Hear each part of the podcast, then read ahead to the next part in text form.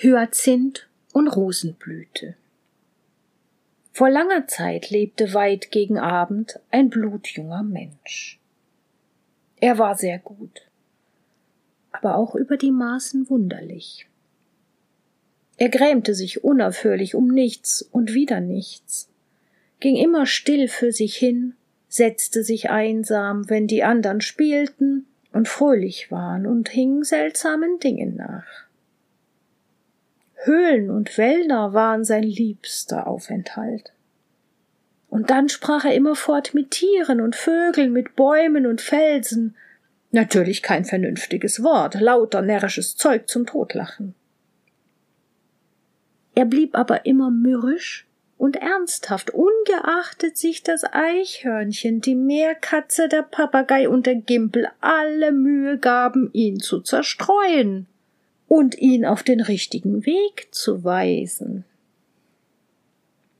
Die Gans erzählte Märchen, der Bach klimperte eine Ballade dazwischen, ein großer dicker Stein machte lächerliche Bocksprünge, die Rose schlich sich freundlich hinter ihm herum, kroch durch seine Locken, und der Efeu streichelte ihm die sorgenvolle Stirn.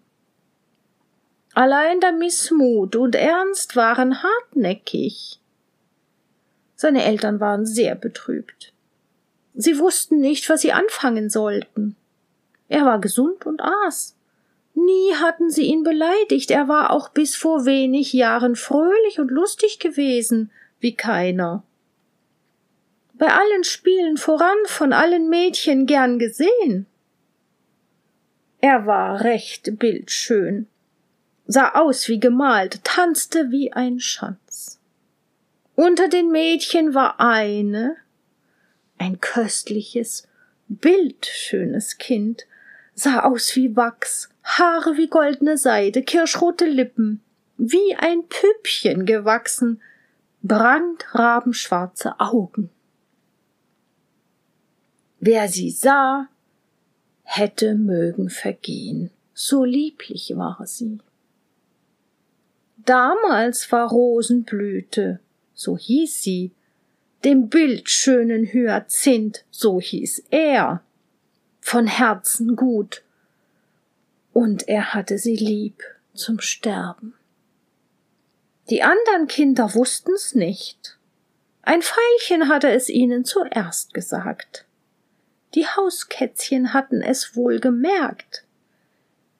Die Häuser ihrer Eltern lagen nahe beisammen. Wenn nun Hyazinth die Nacht an seinem Fenster stand und Rosenblüte an ihrem und die Kätzchen auf dem Mäusefang da vorbeiliefen, da sahen sie die beiden stehen und lachten und kicherten, oft so laut, dass sie es hörten und böse wurden. Das Veilchen hatte es der Erdbeere im Vertrauen gesagt, die sagte es ihrer Freundin der Stachelbeere. Die ließ nun das Sticheln nicht, wenn Hyazinth gegangen kam. So erfuhr es denn bald der ganze Garten und der Wald. Und wenn Hyazinth ausging, so rief's von allen Seiten Rosenblütchen ist mein Schätzchen. Nun ärgerte sich Hyazinth und musste doch auch wieder aus Herzensgrunde lachen wenn das Eidechschen geschlüpft kam, sich auf einen warmen Stein setzte, mit dem Schwänzchen wedelte und sang. Rosenblütchen, das gute Kind, ist geworden auf einmal blind, denkt die Mutter sei Hyazinth, fällt ihm um den Hals geschwind, merkt sie aber das fremde Gesicht, denkt nur an, da erschrickt sie nicht, fährt, als merkte sie kein Wort, immer nur mit Küssen fort. Ach, wie bald war die Herrlichkeit vorbei. Es kam ein Mann aus fremden Landen gegangen, der war erstaunlich weit gereist, hatte einen langen Bart, tiefe Augen, entsetzliche Augenbrauen, ein wunderliches Kleid mit vielen Falten und seltsame Figuren hineingewebt. Er setzte sich vor das Haus, das Hyazinths Eltern gehörte. Nun war Hyazinth sehr neugierig und setzte sich zu ihm und holte ihm Brot und Wein. Da tat er seinen weißen Bart voneinander und erzählte bis tief in die Nacht. Und Hyazinth wich und wankte nicht und wurde auch nicht müde zuzuhören. So viel man nachher vernahm, so hat er viel von fremden Ländern, unbekannten Gegenden, von erstaunlich wunderbaren Sachen erzählt und ist drei Tage da geblieben und mit Hyazinth in tiefe Schachten hinuntergekrochen. Rosenblütchen hat genug den alten Hexenmeister verwünscht. Denn Hyazinth ist ganz versessen auf seine Gespräche gewesen und hat sich um nichts bekümmert. Kaum, dass er ein wenig Speise zu sich genommen. Endlich hat jener sich fortgemacht, doch dem Hyazinth ein Büchelchen dagelassen, das kein Mensch lesen konnte. Dieser hat ihm noch Früchte, Brot und Wein mitgegeben und ihn weit weg begleitet.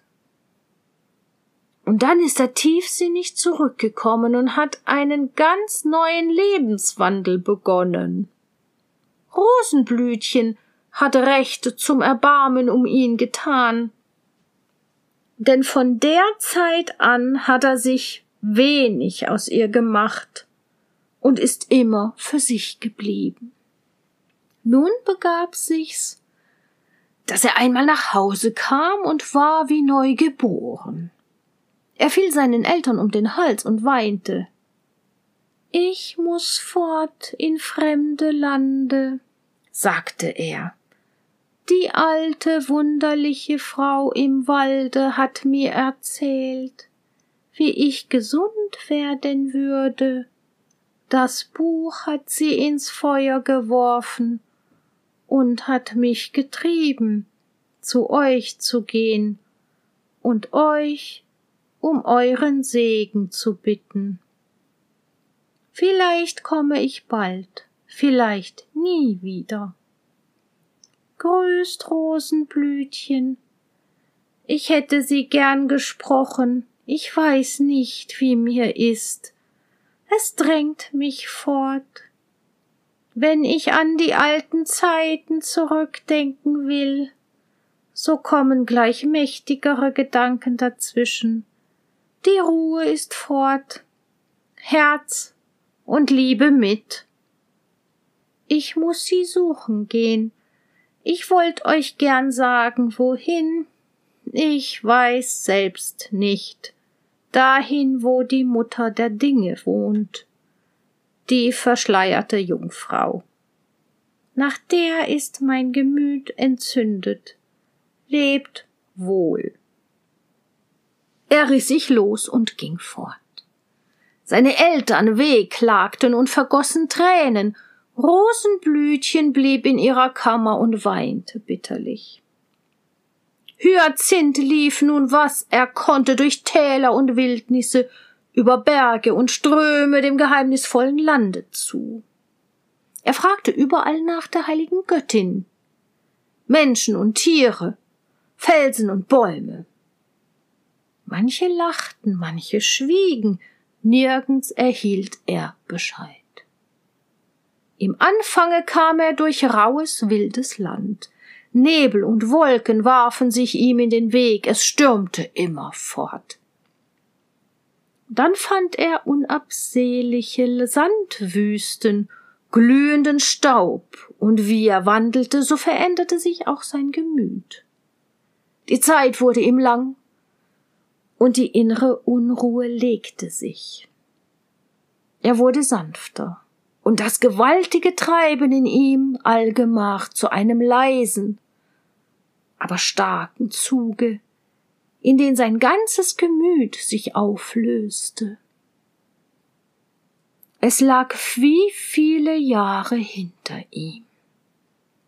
Nun wurde die Gegend auch wieder reicher und mannigfaltiger, die Luft lau und blau, der Weg ebener, grüne Büsche lockten ihn mit anmutigem Schatten.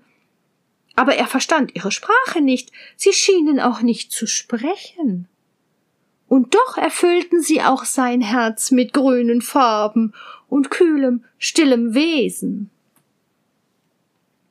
Immer höher wuchs jene süße Sehnsucht in ihm, und immer breiter und saftiger wurden die Blätter, immer lauter und lustiger die Vögel und Tiere, balsamischer die Früchte, dunkler der Himmel, wärmer die Luft und heißer seine Liebe, die Zeit ging immer schneller, als sehe sie sich nahe am Ziele. Eines Tages begegnete er einem kristallenen Quell und einer Menge Blumen. Die kamen in ein Tal herunter zwischen schwarzen, himmelhohen Säulen. Sie grüßten ihn freundlich mit bekannten Worten. Liebe Landsleute, sagte er, wo finde ich wohl den geheiligten Wohnsitz der Isis. Hier herum muss er sein, und ihr seid vielleicht hier bekannter als ich. Wir gehen auch nur hier durch, antworteten die Blumen. Eine Geisterfamilie ist auf der Reise, und wir bereiten ihr Weg und Quartier. Indes sind wir vor kurzem durch eine Gegend gekommen, da hörten wir ihren Namen nennen. Gehe nur aufwärts, wo wir herkommen, so wirst du schon mehr erfahren. Die Blumen und die Quelle lächelten, wie sie das sagten, boten ihm einen frischen Trunk und gingen weiter. Hyazinth folgte ihrem Rat, frug und frug und kam endlich zu jener längst gesuchten Wohnung, die unter Palmen und anderen köstlichen Gewächsen versteckt lag. Sein Herz klopfte in unendlicher Sehnsucht, und die süßeste Bangigkeit durchdrang ihn in dieser Behausung der ewigen Jahreszeiten unter himmlischen Wohlgedüften entschlummerte er, weil ihn nur der Traum in das Allerheiligste führen durfte. Wunderlich führte ihn der Traum durch unendliche Gemächer, voll seltsamer Sachen und lauter reizenden Klängen und in abwechselnden Akkorden. Es dünkte ihm alles so bekannt und doch in nie gesehener Herrlichkeit, da schwand auch der letzte irdische Anflug wie in Luft verzehrt. Und er stand vor der himmlischen Jungfrau. Da hob er den leichten, glänzenden Schleier, ein Rosenblütchen sank in seine Arme. Eine ferne Musik umgab die Geheimnisse des liebenden Wiedersehens, die Ergießungen der Sehnsucht und schloss alles Fremde von diesem entzückenden Orte aus.